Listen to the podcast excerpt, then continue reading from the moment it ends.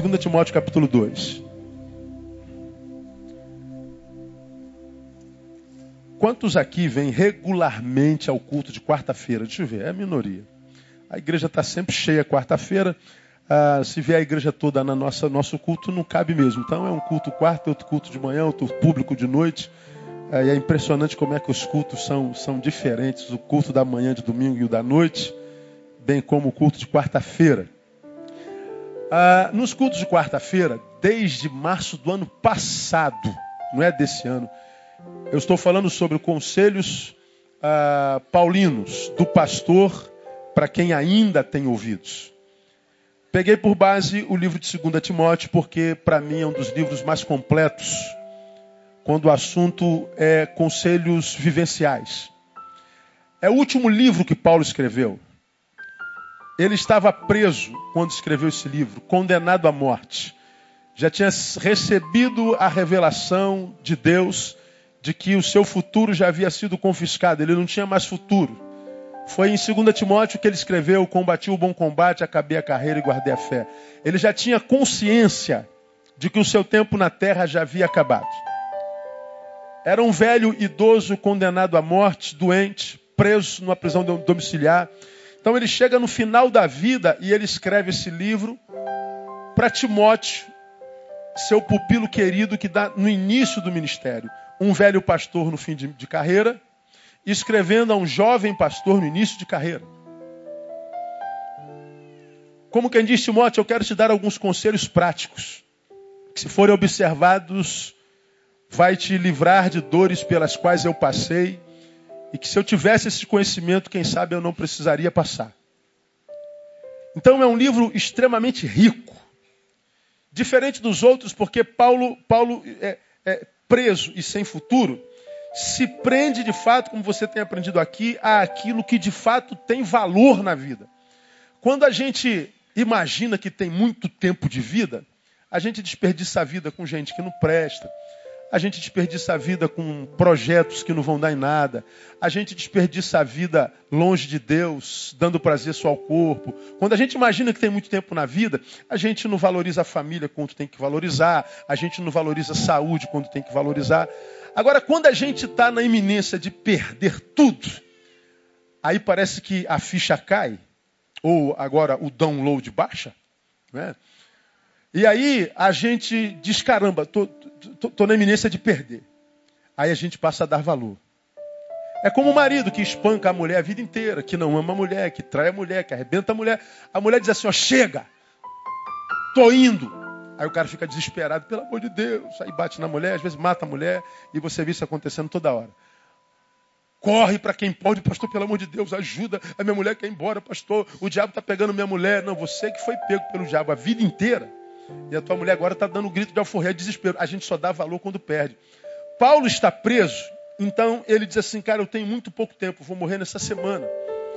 Então eu vou, eu vou remir esse tempo que pouco que eu já tenho e vou aproveitar ao máximo as coisas que valem a pena na vida, porque quem quem quem está com, com câncer o médico diz que tem três meses de vida, não vai pedir uma viagem para Nova York, não vai pedir um, um carro zero, não vai pedir para fazer uma lipoaspiração, quem está com três meses de vida vai querer ter é, é a família, quer ter os amigos, quer ter aquilo que tem valor e não tem preço. Você já aprendeu que aquilo que tem valor não tem preço, o que tem preço não tem valor. Paulo, então, no final da vida, ele reúne toda a sua bagagem experiencial e, e, e, e aconselha a Timóteo vários conselhos, e um deles é esse que eu quero ler com os irmãos e compartilhar mais uma vez, que está aí no capítulo 2, 2 Timóteo capítulo 2. Versículo 8.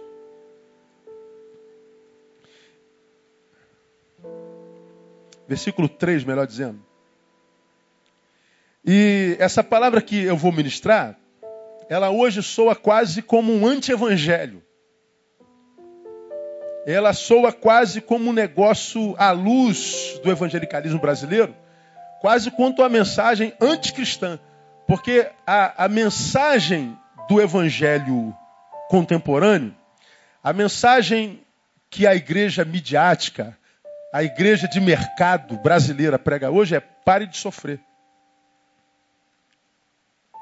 Semana eu estava vendo um, um, vídeo de um cara que se denomina, até fez citação cômica dele domingo passado, o apóstolo da nação.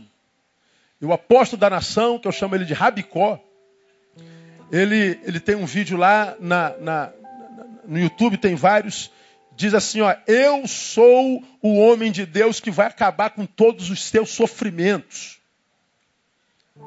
Você que está sofrendo pode preparar para acabar de sofrer. Eu acabo com todos os teus sofrimentos. Eu acabo com todas as tuas adversidades. Eu sou o revelador de mistérios. Eu sou o único homem no Brasil que digo isso. Pode vir que eu acabo com o teu sofrimento. Aí eu fico vendo um, um, um salafrário desse pregando a mensagem dessa. E aí vou a 2 Timóteo capítulo 2, versículo 3, vejo Paulo, né? E ele diz assim: sofre comigo como um bom quê? Soldado de Cristo Jesus. Ó, em 2013 o cara fala assim: eu acabo com os teus sofrimentos. Paulo lá atrás diz assim: ó, sofre. Aí eu fico pensando, quem está certo, Paulo ou esse apóstolo de hoje, mano? Porque um diz, pare de sofrer, eu acabo com o teu sofrimento. Paulo vem e diz assim, sofre. Então, como que a gente ouve hoje na mídia, na igreja de mercado, na igreja vendilhã, na igreja mamonizada? Pare de sofrer. É, é, Deus tem bênção para você, restituição para você, Deus tem para você, Deus tem para você, pra... tudo. Você é o fim de tudo. Tudo termina em você. Como eu já tenho pregado aqui, é na verdade um materialismo crônico disfarçado de espiritualidade o melhor de evangelicidade, se é que essa palavra existe. Porque quando eu ouço o evangelho que coloca o homem no centro, Deus tem uma bênção para você, Deus tem uma restituição para você, Deus tem um milagre para você, Deus tem para você, Deus tem para você, você, você, tudo termina em você. Eu me lembro de Protágoras, que diz que o homem é o centro de todas as coisas e todas as coisas convergem nele. Essa é a máxima do materialismo. E como nós vivemos num tempo de sofrimento cada vez mais doentio, louco, célere e avassalador, a gente incapacitado de lidar com a dor, quando a gente ouve uma mensagem, pare de sofrer, as multidões vão, qual, qual manada, atrás de quem quer que seja, mesmo que duvide daquela palavra, mas o sofrimento é tão grande que, que, que a manada humana acorre àquele lugar esperando que o seu sofrimento acabe. Aí vem Paulo, quase que numa revelação anticristã, parecidamente anticristã, ele diz: Ó, oh, sofre. Paulo está dizendo: aprenda a sofrer com dignidade, uma vez que o sofrimento na vida é inevitável. É o que Paulo está dizendo aqui. Timóteo, eu estou no final da vida, você no início. Saiba o seguinte: viver é sentir dor. Não há como passar pela vida sem sentir dor. Quando Timóteo você estiver sentindo dor, não pense que isso é uma coisa estranha à existência humana, não. Faz parte. Então o que, que eu faço, Paulo? Talvez diria Timóteo: aprenda a sofrer com dignidade. Sofre as aflições como um bom soldado de Cristo Jesus. Como quem diz, uma vez que o sofrimento é inevitável, aprenda a sofrer como um bom soldado. Como quem diz, de um lado, o sofrimento é inevitável, mas por outro lado, ele é suportável se você aprender a lidar com ele. Então o campeão não é quem não sente dor, é quem aprende a falar a linguagem da dor. É quem aprende a superar a dor, é quem aprende a despeito da dor, continuar a sua carreira, continuar a sua vivência. Citei, quando ministrei essa palavra, que o filósofo diz: penso, logo existo. E eu digo: existo, logo sofro. Então, de repente, você está aqui nessa manhã, ouvindo essa palavra, aí ou na internet, ou aqui presente nessa multidão, ou vai ouvir esse DVD amanhã. está passando por um sofrimento que você não consegue explicar, não consegue entender, e você acha que esse sofrimento é uma coisa que não deveria estar em você. Por quê? Por quê? Por quê? Por quê? Por quê? Por quê? Por quê? Por quê? E aí pergunta, meu Deus, por que isso? Bom, a, a resposta é simples, porque você está vivo. Me ajuda? Diga para quem está do seu lado, só está doendo porque você está vivo, irmão.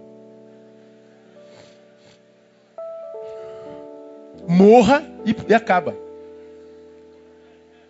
Mas faça isso se você morrer em Cristo, viu, irmão? Porque senão dói mais. Fique, não, não entra nessa que é furada. Então, a dor é inevitável. Então, não caia nessa balela evangelical contemporânea de que é possível acabar com a dor. Pare de sofrer. Ah, ah, eu, eu, eu resolvo todos os teus problemas, o teu sofrimento. Eu acabo. com. Não, não acaba, irmão. Não acaba. Tá certo que a gente, se a gente fosse pela lógica, ah, o certo seria que os nossos sofrimentos acabassem, né? Mas ah, só para a gente é, aprofundar um pouquinho esse raciocínio, abra a tua Bíblia em 1 Pedro capítulo 4. 1 Pedro capítulo 4, só para relembrar você uma realidade. 1 Pedro capítulo 4, porque a questão lógica seria, por que ele não tira o sofrimento? Por que, que ele não acaba com o sofrimento? Porque o sofrimento é inerente à existência.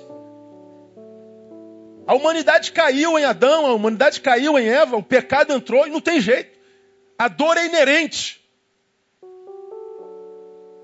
Vem Pedro nos ensina isso, reforçando essa questão no capítulo 4, versículo 12. Nós vemos Pedro dizendo assim: Amados, não estranheis a ardente provação que vem sobre vós para vos experimentar, como se coisa estranha vos acontecesse. Então, quando você ouvir, minha igreja, a mensagem de alguém que diz: olha, se você está sendo perseguido, se você está passando por diversidade, se você está passando por adversidade, se você está passando por, por, por algum problema que gera dor, é porque o diabo está se levantando contra você, é porque você está em pecado. Não, nem sempre. Paulo está dizendo assim: ó, não estranhe a aprovação. Não é nada estranha a dor é inerente à vida. Ele continua dizendo, ah, ah, lá no versículo, no versículo 19, ele diz assim: Portanto, os que sofrem segundo a vontade de Deus, confiem as suas almas ao fiel Criador, praticando o quê? O bem. Os que sofrem segundo a vontade de Deus. Peraí, pastor. Eu estou entendendo o que Pedro está dizendo. Ele está dizendo que em alguns casos o sofrimento é vontade de Deus? É. Não, peraí, será que os que eu estou entendendo é isso aí mesmo? Além de ser vontade de Deus, a dor, eu ainda tenho que praticar o bem. É, ele está dizendo o seguinte, ó, tá doendo, mas dá para continuar a ser quem é, um homem de bem e um homem de Deus. Sabe por que eu entendo que Paulo Pedro diz isso? Pedro diz isso? Porque há muitos crentes que só continuam crentes, fiéis, seres humanos decentes, quando está tudo bem. Quando a chapa começa a esquentar, a gente vê essa chapa deformando algumas pessoas, como se fosse um plástico que colocasse em cima de uma chapa quente, ele fosse enrugando, se deformando, derretendo, transformando numa coisa amorfa, numa coisa esquisita, sem forma. Paulo está dizendo: o sofrimento é inerente à existência. Enquanto você estiver vivo, vai sentir dor, Agora, Paulo está dizendo: não é estranho, a despeito da dor que você está sentindo, você pode continuar sendo quem é e continuar sendo homem de bem e vivendo uma vida que glorifique o nome de Jesus. Basta que você aprenda a sofrer e sofrer com dignidade. A gente ministra uma palavra dessa e tem alguém que pergunta assim, mas pastor, a dor é uma realidade por causa do pecado. Eu digo que a dor antecede ao pecado.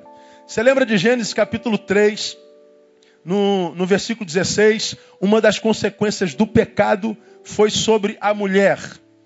E o Senhor disse assim para a mulher: multiplicarei o que? A dor da tua conceição. Multiplicarei a dor. Bom, aqui nós temos uma garrafa d'água. Se eu multiplicar essa garrafa d'água, quantas garrafas d'água vão aparecer aqui? Hã? Quem não sabe matemática, igual a mim. Quantas garrafas nós temos aqui? Se eu fizer isso aqui, multipliquei? Sim ou não? Multipliquei. Bom, se eu fizer isso aqui, quantas garrafas tem aqui? Nenhuma. Como é que eu multiplico o que não existe? Quando Deus diz à mulher: multiplicarei a dor da tua conceição, o que, que ele está dizendo? Que ela já teria filhos com dores. A dor existe antes do pecado. O que o pecado fez foi amplificá-la. Então, antes, irmã, do pecado, você não ia ter dor, é, é, filho como quem abre a perna. Quiabo, não. Já ia doer mesmo. Só que do pecado, amplificou a dor. Ficou um negócio que tira prazer, tira sabor. A dor arranca de nós, muitas vezes, o sabor de continuar vivo. A dor arranca de nós a alegria de sonhar, de planejar, de continuar.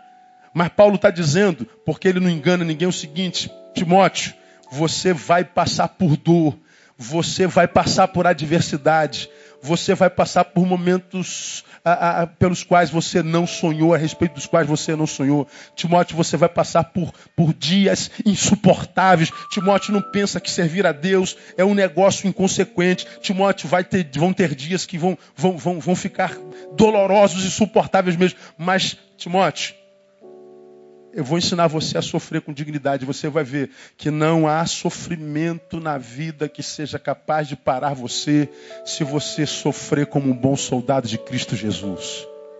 Quem já sentiu dor na vida aqui? Deixa eu falar aqui. Diga assim: Eu já senti muita dor na vida. Diga para quem está do seu lado e vai sentir mais ainda.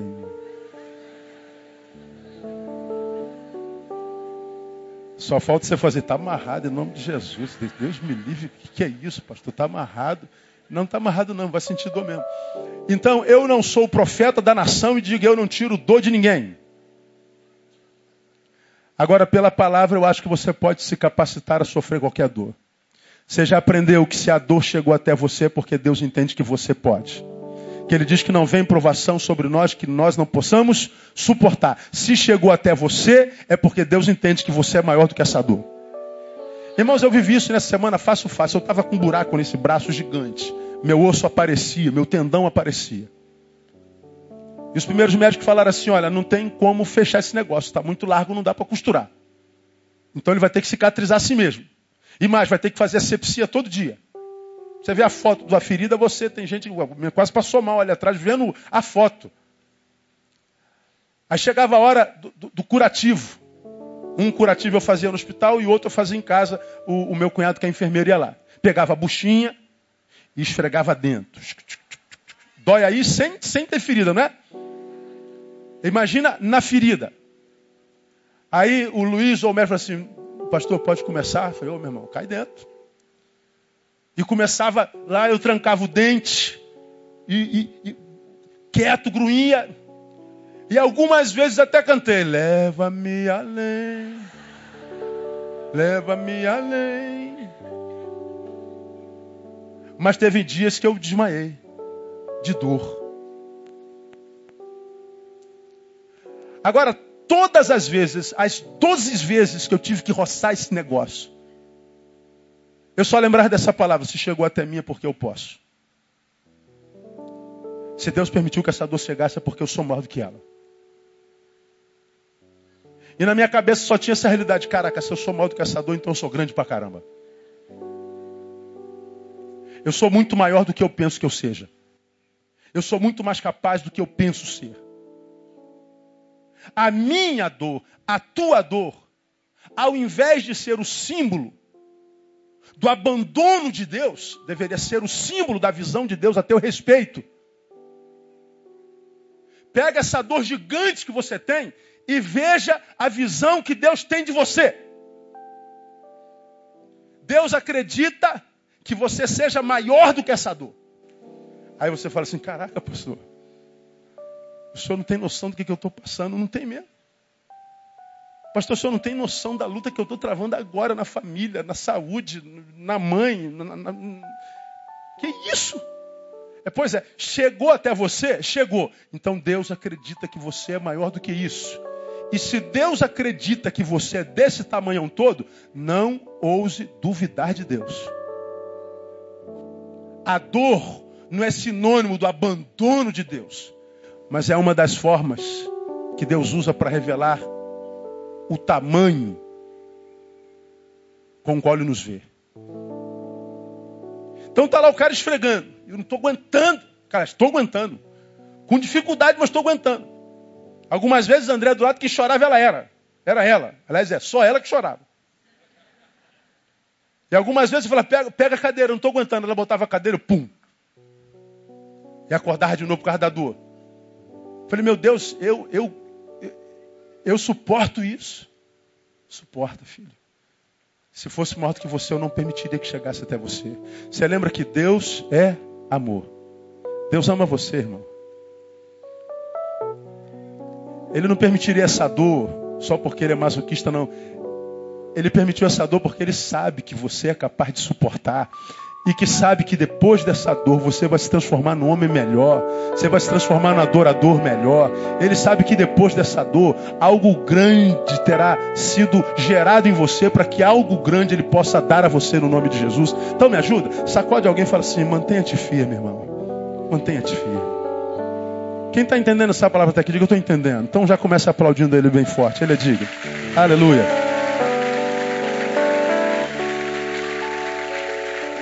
Louvado seja o nome do Senhor pelas nossas dores. Como é que um bom soldado de Cristo sofre? Sofre as aflições. Mas faça isso como um bom soldado. E Paulo nos ensina como é que um bom soldado de Cristo sofre. Vamos aprender com Paulo como é que um bom soldado de Cristo sofre? 2 Timóteo capítulo 2, volta lá. 2 Timóteo capítulo 1 agora. Paulo nos ensina como é que um bom soldado de Cristo sofre. Lembrando que Paulo nesse, nesse livro de 2 Timóteo, ele, ele foi julgado, condenado à morte, e durante o seu juízo, como você lê no capítulo 4, não tinha um discípulo com ele. Ele diz lá no capítulo 4, não precisa abrir lá não. Na minha última defesa, na minha primeira defesa, ninguém apareceu para me dar suporte. Antes todos me abandonaram. Paulo fez um monte de viagem missionária. Paulo foi o cara que mais ganhou gente para Jesus, foi o cara que trouxe o evangelho até nós. Nós somos evangélicos, conhecemos o evangelho por causa de Paulo. Paulo, na minha concepção, foi maior do que Davi, foi maior do que Moisés, foi maior do que todos eles, na minha concepção. Agora, no seu julgamento, não tinha uma ovelha lá, não tinha um amigo, não tinha nenhum daqueles muitos que ele abençoou e trouxe a Cristo. Ele estava só. Paulo escreve essa carta a Timóteo e diz: Procura vir ter comigo breve.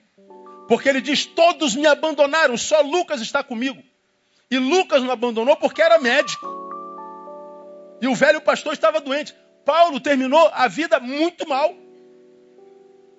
Mas a despeito dessas dores, frustrações com discípulos, frustrações com os irmãos, injustiça do, do, do que o julgou e o condenou à morte, é, é, a despeito do, do, do lugar de prisão onde ele estava, a despeito da dor que sentia, glória a Deus, em todas as instâncias, Paulo diz assim: Eu não murmuro porque eu sei sofrer como um bom soldado de Cristo Jesus.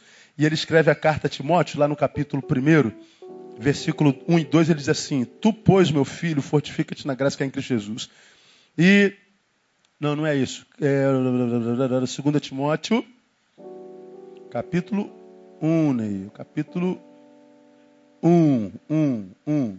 Versículo 1 e 2. Capítulo 1, versículo 2. Ele diz assim a Timóteo: Paulo apóstolo de Cristo Jesus pela vontade de Deus, segundo a promessa da vida que está em Cristo Jesus. Aí ele escreve assim no capítulo 2: A Timóteo, leia comigo. Meu amado filho, graça, misericórdia e paz da parte de Deus, Pai de Cristo Jesus, nosso Senhor. A Timóteo, meu amado filho. É, deixa eu perguntar, consegue perceber carinho nessas palavras? Amém ou não? Consegue perceber afeto, Josiel? Afeto. Timóteo, meu amado filho. Paulo está preso, abandonado, condenado à morte, traído. Mas ele não permitiu que o seu amor e o seu afeto adoecesse. Ele continua amando, ele continua afetivo, ele continua carinhoso. O que, que ele ensina para a gente aqui? Que um bom soldado de Cristo sabe sofrer. E como é que um bom soldado de Cristo sofre? Não permitindo nunca que o sofrimento impossibilite o amor. Não permitindo nunca, repita por mim, não permitindo nunca que o sofrimento impossibilite o amor. Paulo está sofrendo, sentindo dor, mas ele continua amando, continua afetivo, continua carinhoso. Muitos o traíram, mas ele não descontou essa traição que poderia ter gerado mágoa, poderia ter gerado ira, poderia ter gerado desejo de vingança, poderia ter congelado o seu coração. Ele não permite que isso aconteça e não desconta ninguém. Ele continua abandonado, traído, condenado. Mas ele continua dizendo: Meu amado, paz, graça, misericórdia. Por que que tantos que sofrem hoje sucumbem? Por que, que tanta gente que outrora era doce, gentil, amável, querida, hoje congelada, fria, gélida, amarga, iracunda? Pastor, é o sofrimento que faz isso com a gente. Não, não é o sofrimento. É a forma como você lida com o sofrimento. Porque há tanta gente sofrendo tanto quanto a gente. Às vezes, muito mais do que a gente continua doce. Continua sendo quem é, praticando bem. Quem são as pessoas que sucumbem, piram, enlouquecem, desistem? Não são aquelas que estão sofrendo, mas são aquelas que, por causa do sofrimento, param de amar. O sofrimento impossibilitou o amor. É mais ou menos como isso aqui. O Ed falou mal de mim. O Ed estava na rodinha do vida e me denegriu o nome. Ingratidão, porque eu já abençoei muito esse homem. Então estou esperando que venha pelo menos uma bala juquinha. Mas o que vem é a facada. O que vem é o denegrir do nome. O que vem é a mentira. Então quando eu olho para o Ed, eu olho com amargura, com raiva, com ira decepção. Eu estou caminhando a minha vida, me encontro com a Luana. A Luana olha para mim e diz: Bom dia, meu pastor amado. Eu já olho para ela com desconfiança. Outra sem vergonha. Tu está pensando que tu engana quem, Luana? Conheço vocês todos. Ovelha é tudo igual. Ninguém presta. Ora, de onde eu tirei esse diagnóstico? Me digam vocês. Da minha relação com o Ed. Mas o que, que a Luana tem a ver com o Ed? Nada. Aí a gente diz: não, o que me fez esse homem amargo, iracundo, mal educado, foi o sofrimento que o Ed me causou. Não, foi a forma como eu reagi ao sofrimento do Ed.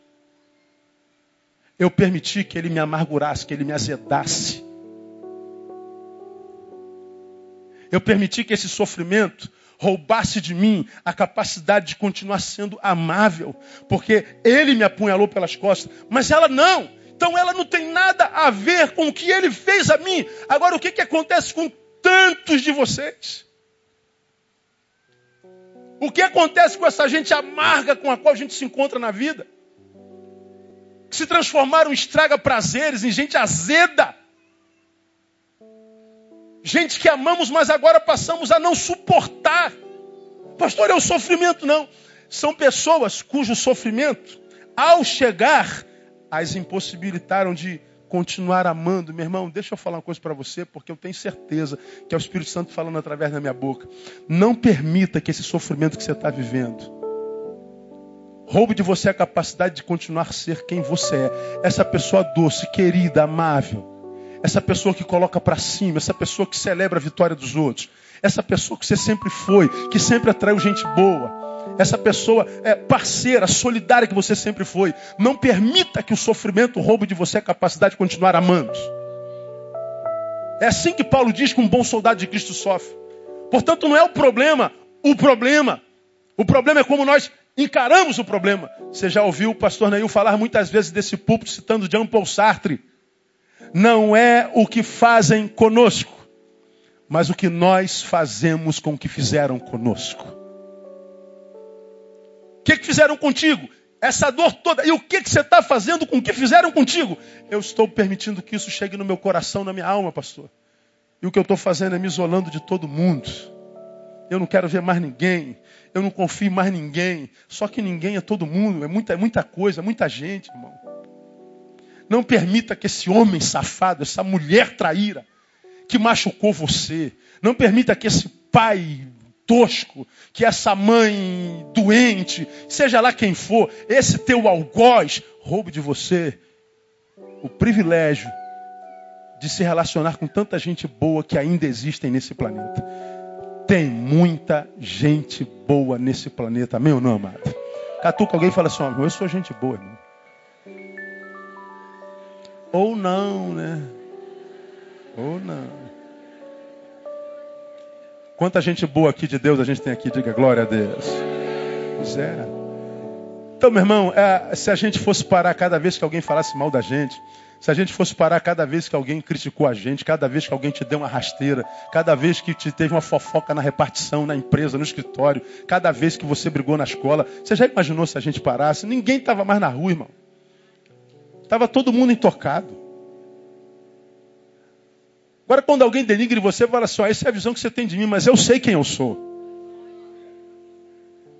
E uma das coisas que eu sei é que eu não sou o que você pensa que eu seja. Eu sei quem eu sou. Então, quando alguém é, machuca você, ele não merece essa atenção toda que você dá para ele. Tem gente boa beça nesse, nesse mundo. Tem gente de Deus assim, cheia de Deus, cheia da unção de Deus, que pode ser o remédio para aquele doente que adoeceu você. Então, como é que um bom soldado de Cristo vive? Não permitindo nunca que o sofrimento impossibilite o amor. Paulo não permitiu que o sofrimento amargurasse a sua alma não permitiu que as suas dores dominassem seu coração. Paulo fez o que Salomão nos ensina, ele guardou o seu coração. Sobre tudo que se deve guardar, guarda teu coração, porque dele procedem as saídas da vida. Quando a amargura domina teu coração, acabou a vida. Um bom soldado sofre, não permitindo nunca que o sofrimento impossibilite o amor. Segundo, como é que um bom soldado de Cristo sofre uma vez que o sofrimento é inerente à existência? Sem se entregar à ingratidão. Por que, que a ingratidão tem a ver com isso, pastor? Bom, no capítulo 2, versículo 1 que nós lemos aí de 2 Timóteo, no capítulo 1, melhor dizendo, 2 Timóteo 1, versículos 1 e 2, nós vemos Paulo amando, meu amado filho, graça, misericórdia, paz. No versículo 3, olha só, dou graças a Deus a quem desde os meus antepassados sirvo com uma consciência pura, de que sem cessar faço menção de ti em minhas súplicas de noite e de dia, e recordando-me das tuas lágrimas, desejo muito verde para encher-me de gozo. Dou graças a Deus. Agora você fica pensando. O camarada está preso injustamente, condenado injustamente. Seus discípulos, aspas, amados, abandonaram-no não tem mais futuro, foi confiscado. Por causa da dedicação à obra, ele não construiu família, não teve filhos, não teve mulher, não tinha casa própria, ele estava preso numa prisão domiciliar, que numa casa que não era dele.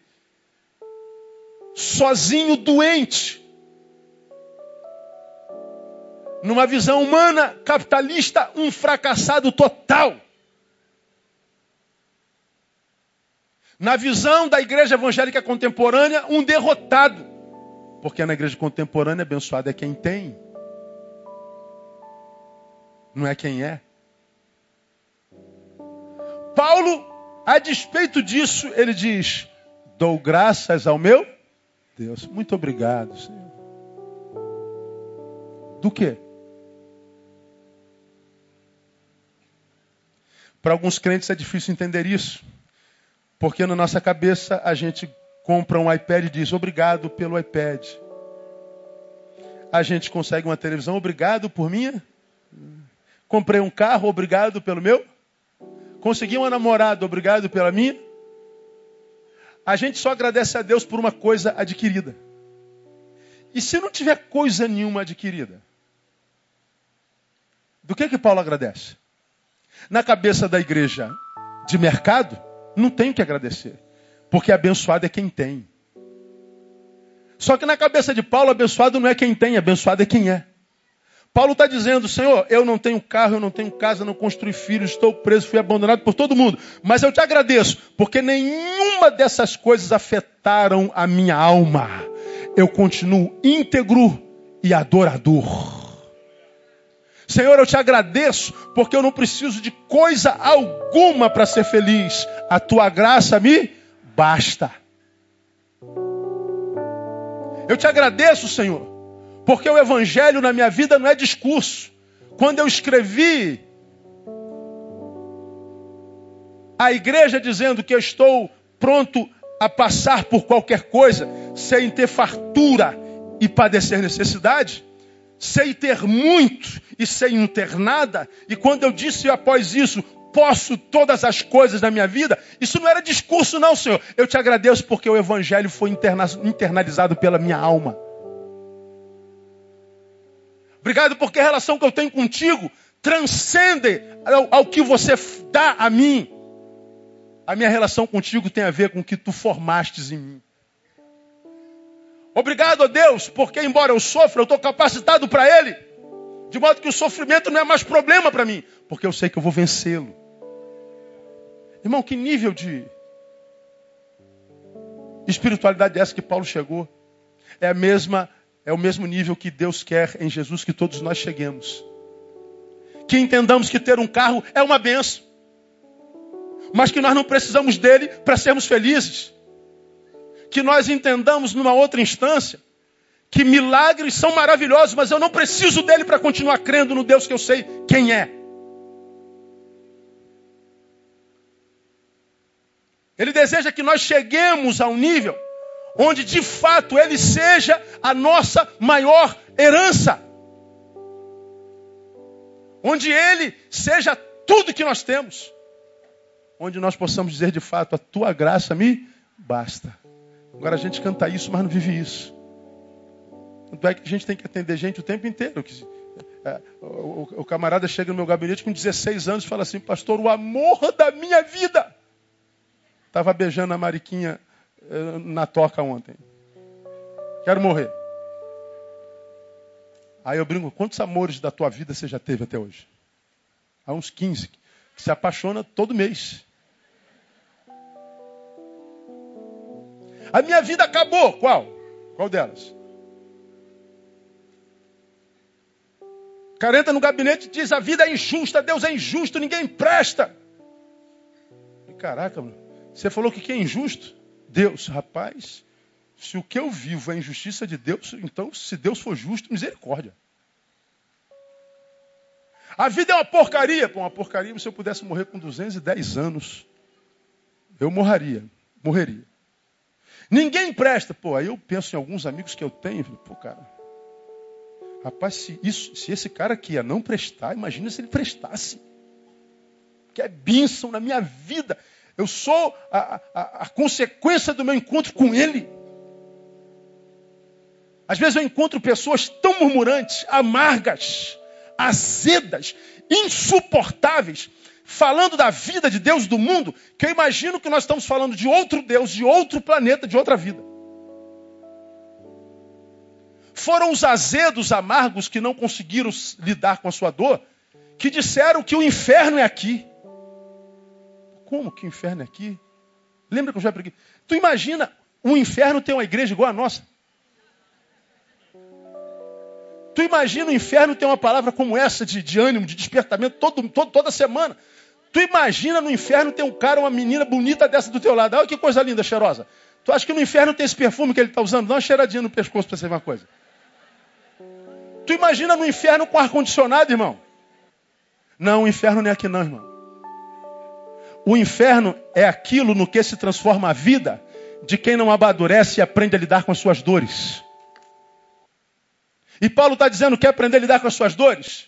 Não permita que o teu sofrimento te impossibilite de se entregar, a, te, te, te, te adoeça a ponto de você se entregar à ingratidão. Sofra, mas não se entregue à ingratidão. Paulo, em seu escrito, a despeito da dor, agradece, dá graças a Deus. Paulo, a despeito da dor, continua celebrando a vida, continua é, é, é, agradecendo a Deus por tudo. Ele não permitiu que o seu sofrimento sequestrasse o seu coração.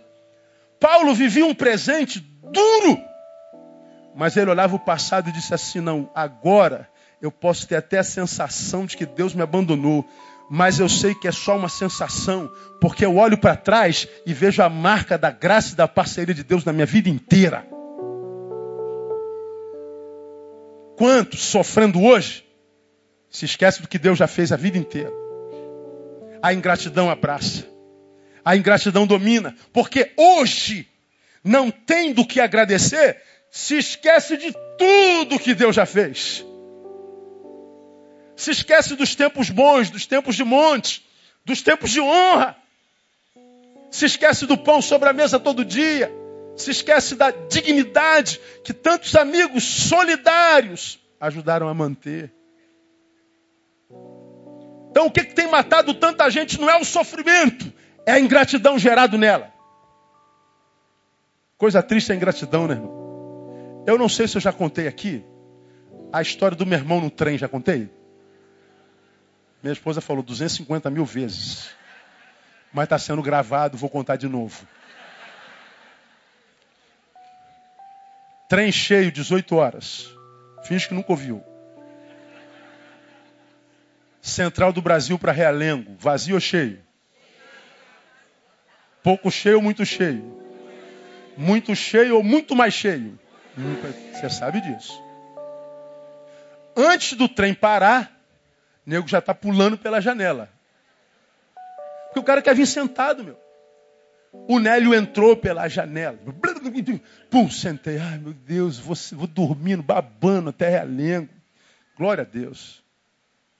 Aí, qual aquele irmão lá na porta com o nenenzinho no colo? No ponto final do trem, entra uma mulher com a criança no colo. E ônibus cheio, trem cheio. Mulher entra com, com o bebê no colo. Quem vê já.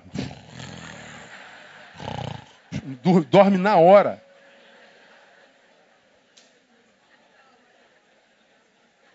A mulher entrou no trem, o trem já lotado, já não dava mais para entrar, mas a mulher foi entrando, entrando, entrando. E o Nélio está sentado aqui, vendo, pô, cara, essa mulher, ela não vai parar aqui, não vai, não vai, não vai, ela vai parar lá. Aqui não, não vai. Ele estava incomodado, mas como aquilo que a gente mais teme acontece com a gente, a mulher veio entrando, entrando, entrando, entrando, entrando, parou aonde? Como é que você sabe? Parou em frente ao Nélio. E o Nélio diz, pô, durmo, não durmo, não dá mais tempo. E tá a mulher com o neném no colo. Aí não tem jeito, todo mundo ficou olhando pro cara que está sentado, né? Pô, ô brother, dá a vez aí. Aí ele ficou, segura o neném. Não, não é um bom negócio. Mulher seguraria, né? Não teve jeito, a pressão popular fez ele se pô, senhora, senta pode sentar aí. A mulher sentou, olha que benção. A amiga da mulher que estava do lado falou assim: agradece o moço. Ela falou assim: não fez mais do que a sua obrigação. Eu matava essa mulher, certamente. Só que o meu irmão é pior do que eu. Por Nelly ficou brabo, não fez mais do que a sua obrigação. Porra, cara. Nélio malandro. Minha carteira. Ih, minha carteira. Minha carteira, minha carteira. Senhora, deixa eu ver se minha carteira está aí. Ela levantou. Ele sentou. Vai em pé para deixar de ser mal agradecido. Aí viu quanta gente não tinha ouvido? Para rir de novo. Veja, ela foi em pé até depois da estação dele. E o pessoal ainda disse bem feito. Simplesmente porque deixou de dizer uma palavrinha mágica. Qual é a palavra? Essa palavra é mágica ou não é? Agora, o que, que acontece quando a gente sofre? Quando um dente dói, nossa vida todinha é sequestrada pelo dente. Vida desgraçada, vida maldita. Oh meu Deus, onde é que está Deus que não faz nada? E Deus ainda diz que é bom. E, e, e dente só dói à noite. O dentista tudo dormindo. O dentista não trabalha de noite. É, a vida não presta. A vida. Veja bem, tu tem um dente doendo por causa desse dente, você murmura a noite inteira. Quem é que lembra de agradecer porque tem 31 outros dentes não doendo? Deus tem um dente doendo me matando, mas tem 31 que não está doendo. Glória a Deus, glória a Deus. Mas é motivo para gratidão ou não? Deus, eu te dou louvor porque tem 31 dentes meus que não estão doendo. Deus, um amigo me traiu, eu não merecia isso. Mas eu te louvo porque eu tenho outros amigos que nunca me traíram e me ajudaram a suportar a, tradição, a traição do outro. Deus, o meu casamento acabou, mas uma vida é mais do que um casamento. O que acabou foi o casamento, não a tua vida. Você perdeu um ente querido, minha vida acabou. Não, não, não. Você perdeu um filho, quem sabe a mãe ou o pai, mas a vida continua. Quando você estiver sendo carcomido pelo sofrimento, achando que é abandono de Deus, olha para trás e veja, foi Deus quem te trouxe até aqui. E você já passou por problemas iguais a esses, ou maior. O Deus que te trouxe até aqui vai te levar até lá no nome de Jesus. Seja grato. Não é o sofrimento que está adoecendo gente, é ingratidão. É porque pararam de amar. Sofrimento não tem esse poder.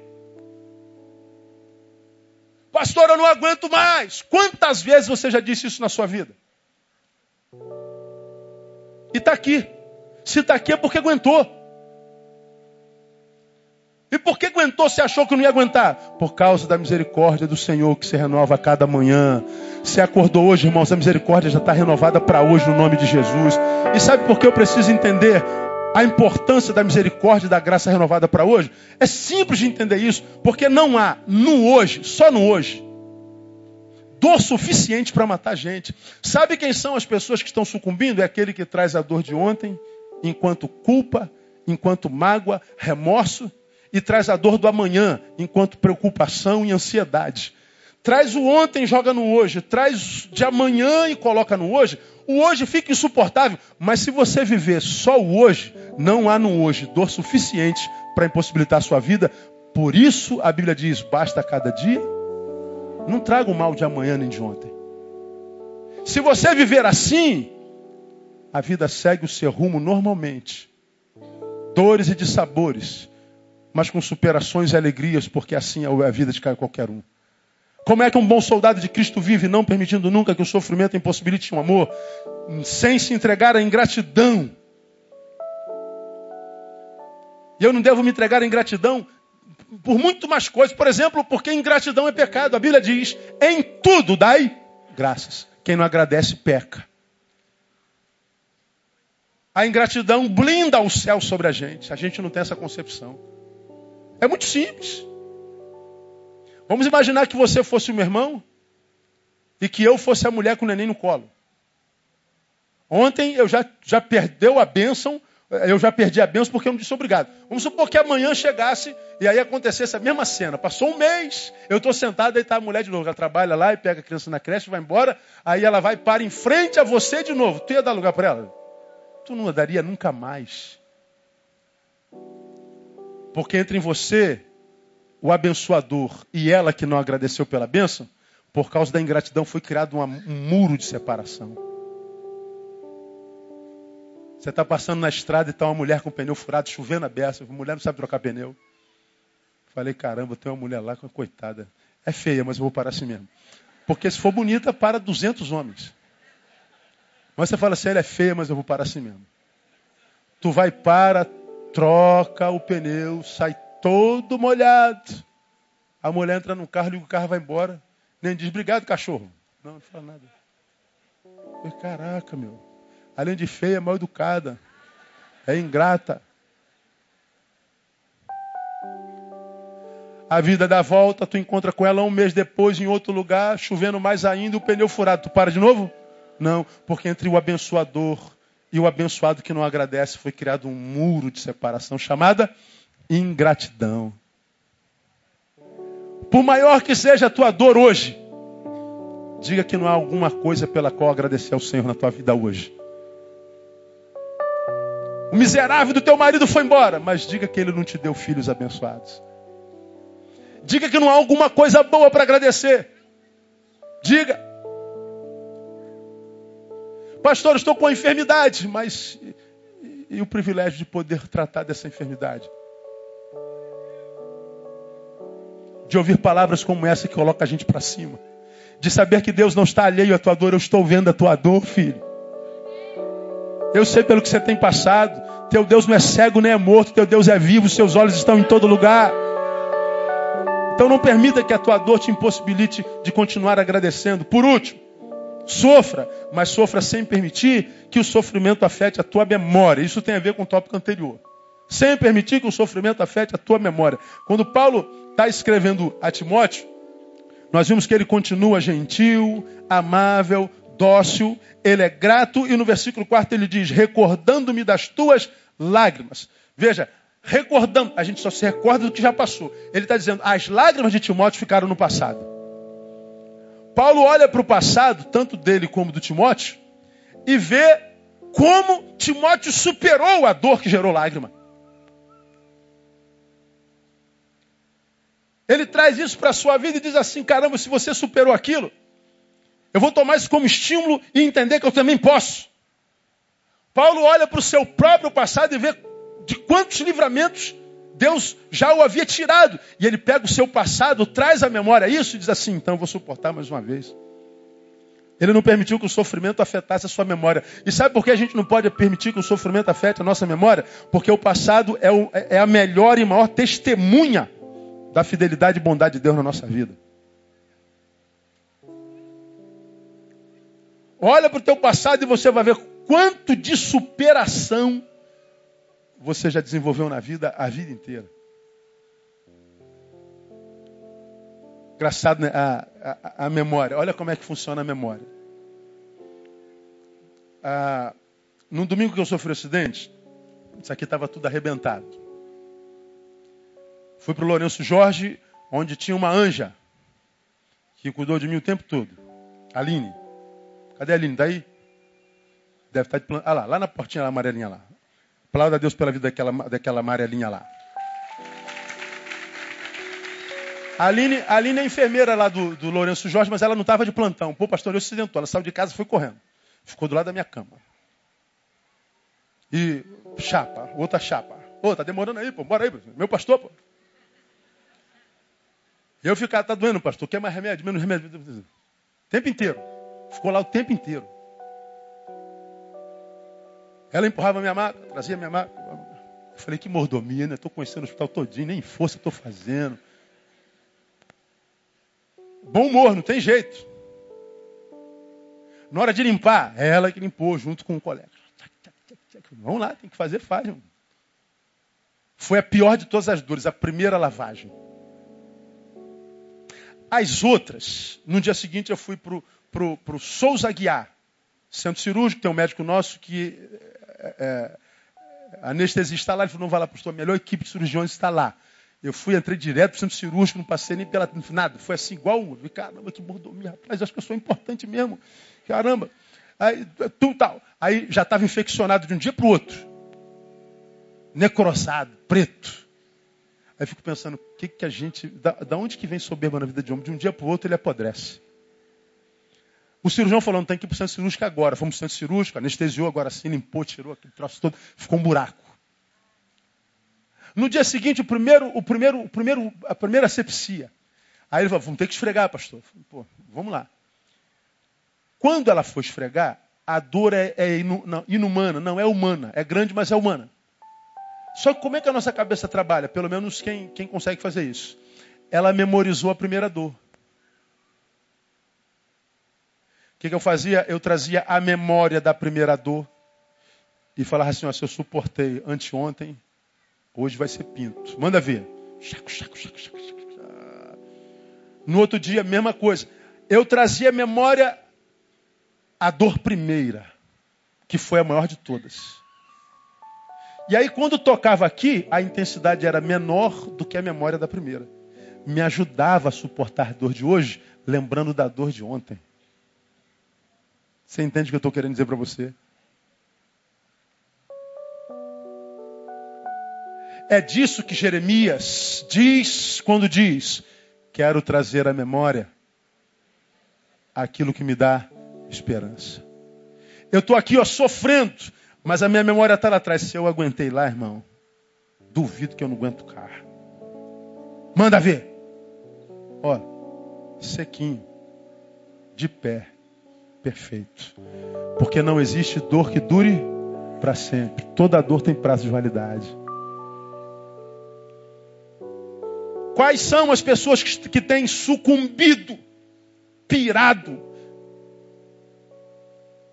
que têm chegado ao suicídio? São aqueles que estão com a dor maior do que eles? Não. São os que pararam de amar por causa da dor, são os que se tornaram ingratos por causa da dor, são aqueles que é, permitiram que o sofrimento afetasse a memória, não souberam trabalhar com o passado. Qual é o problema de não saber trabalhar com o passado? É porque a gente não usa o passado como aliado.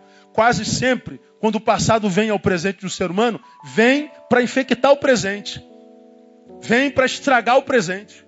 É como trauma, né?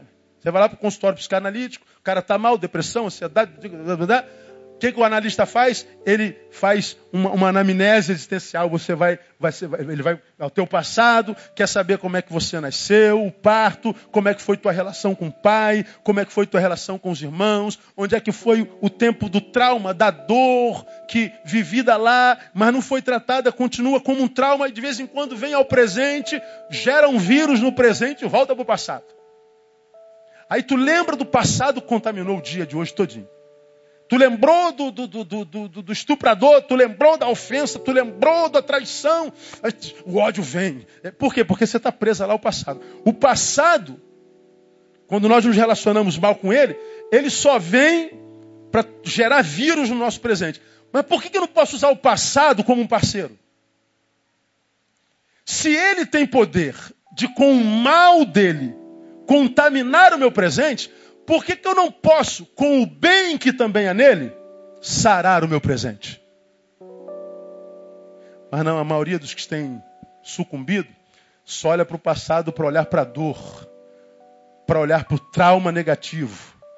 O que eu estou dizendo para você e Paulo está dizendo para Timóteo é: quando você estiver sentindo uma dor muito grande no seu presente, trabalhe a memória e volta para o passado que você vai ver que você já esteve talvez em problemas maiores do que esse e conseguiu dar a volta por cima. E você então vai pegar aquela história, não, se eu conseguir fazer aquilo lá, eu vou conseguir vencer isso aqui. Irmão, isso dá um, um up na gente. saber da nossa capacidade, aquela palavra de estímulo que a gente dá para a gente é como um pico na veia de, de adrenalina. Você diz, cara, agora eu vou.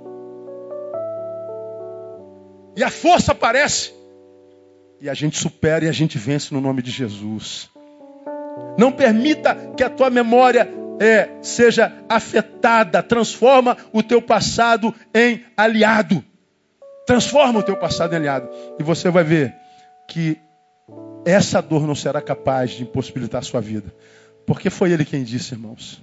Eu vim para que vocês tenham vida. Vida com abundância. É abundância de vida, não é abundância de coisas na vida. Pois assim não haveria alegria na favela. Não haveria prosperidade na comunidade. Termino, logo mais à noite eu vou ministrar uma palavra que citei na quarta-feira passada. Vou pegar alguns casos que nós vimos acontecer no mês de setembro. Você viu que nesse mês, assustadoramente, famílias inteiras foram dizimadas, não é? Pai, mãe, filho, avô, avó, tia, avó, pai, mãe, filha e filha. Mãe matou as duas filhas, tentou suicídio, não conseguiu. Foram cinco casos no mês. O que está acontecendo, irmão? Você acha que é coincidência isso? Esses suicídios coletivos seguidos de assassinato, assassinato seguido de, de suicídio. Você acha que é comum isso? Você acha que isso é natural? Não, tem, tem, tem coisas ali, não falar sobre isso logo mais à noite. Ah, subjetividades adoecidas, gente que não sabe lidar com a sua dor. achando que a dor é maior do que ela. Quando eu acho que a dor é maior do que eu, que tipo de problema eu tenho? Problema de imagem.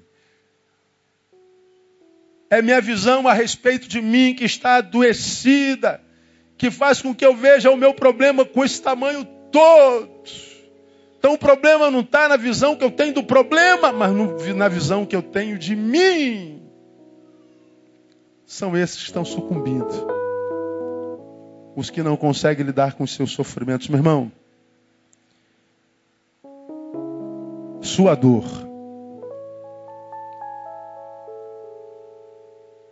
é sua porque você está vivo. Só isso. Mas essa dor não é maior do que você. O sofrimento é inevitável, é inerente à vida. O que você precisa, mais do que pedir a Deus para que te livre dessa dor, é que Ele te capacite para vivê-la como um bom soldado de Cristo Jesus. E um bom soldado de Cristo Jesus sofre não permitindo nunca que o sofrimento impossibilite o amor, sofre sem se entregar à ingratidão, sofre sem permitir que o sofrimento afete a sua memória. E se você fizer isso de forma perene, insistente, você vai ver como eu tenho dito que quem tem um problema não é você. É o teu problema que está com problema. Porque ele foi dar na pessoa errada. Ele escolheu a pessoa errada para lutar. Porque ele escolheu você um soldado capacitado para qualquer tipo de dor. E ele vai dar a vitória pelo poder do nome de Jesus. Quem recebe, aplauda ele bem forte. Que ele seja honrado, que ele seja glorificado, que ele seja exaltado na nossa vida. Amém, amado?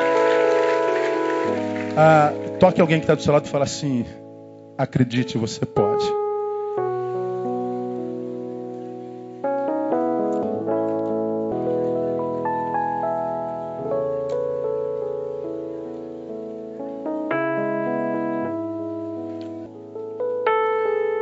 Ó Deus, muito obrigado por tua palavra. Muito obrigado por tua presença nesse lugar. Muito obrigado porque sabemos e sentimos que vidas estão sendo daqui revigoradas, Deus. Tenho certeza que tantos entraram aqui imaginando que a dor era símbolo do teu abandono, mas que aprenderam que na verdade a dor é a forma pela qual tu revelas, a forma como tu nos vês a dor não te revela, mas nos revela a nós, revela o tamanho que nós temos aos teus olhos.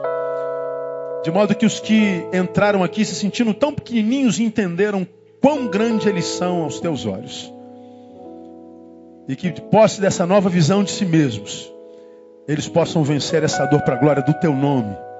Capacita-os, arme-os, seja parceiro fiel, para que essa dor possa ser eliminada, vencida no mais curto espaço de tempo.